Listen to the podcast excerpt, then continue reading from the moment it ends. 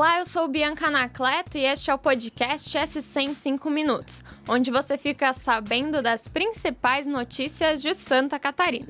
Vamos aos destaques desta quarta-feira, dia 18 de janeiro de 2023.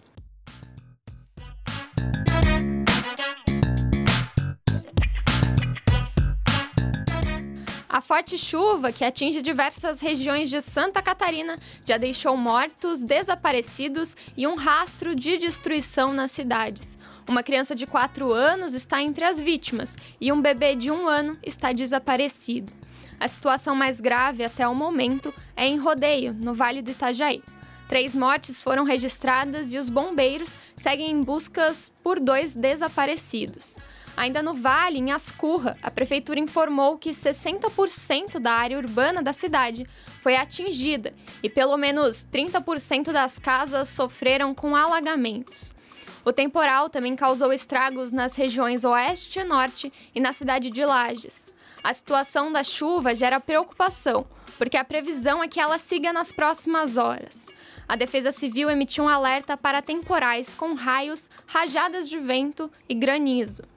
As regiões com risco mais alto são o Alto e Médio Vale do Itajaí, o Litoral e o Planalto Norte, Oeste, Meio-Oeste e Planalto Sul.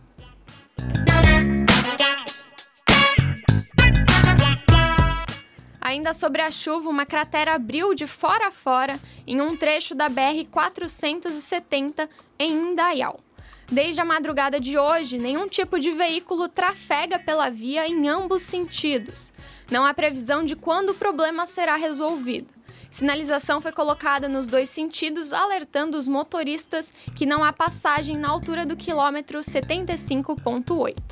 Muitos motoristas estão usando rotas alternativas. A situação tem provocado filas quilométricas na região.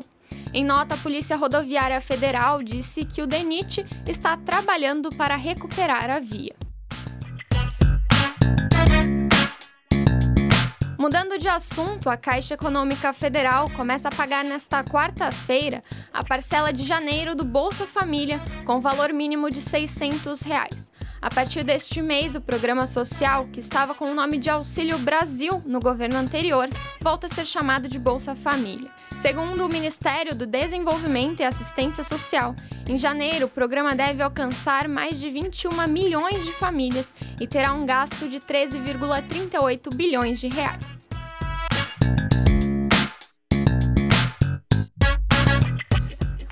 Governador Jorginho Melo prepara uma reforma administrativa que deve reorganizar secretarias e retomar pastas que haviam sido extintas pela gestão de Carlos Moisés. O pacote de mudanças virá de uma medida provisória e terá validade imediata. No entanto, a MP deve aguardar a aprovação da Assembleia Legislativa em até 120 dias para ter vigor de forma permanente. A minuta da MP deve ser concluída até o final dessa semana. Entre as mudanças estudadas, já há a confirmação da criação da Secretaria Executiva de Relações Governamentais e a divisão da atual Secretaria de Estado do Desenvolvimento Econômico Sustentável em três novas pastas. Você pode conferir as possíveis mudanças das secretarias no nsctotal.com.br. E agora, para fechar o podcast, aquele boletim do Campeonato Catarinense. Hoje a bola rola pela segunda rodada e quatro jogos acontecem. Então se liga na agenda para você não perder nada.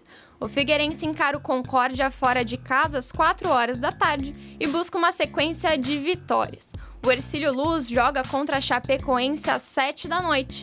E já o Joinville pega o Marcílio Dias às 9 horas. No mesmo horário, na ressacada, o Havaí enfrenta o Camboriú. O Leão da Ilha busca sua primeira vitória no campeonato. E aí, para quem que vai a sua torcida neste catarinense?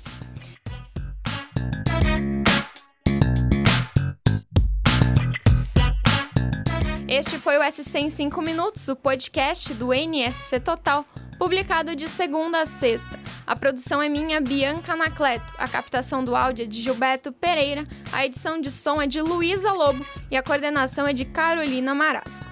Essas e outras notícias você pode conferir em nsctotal.com.br. Até a próxima. Tchau, tchau.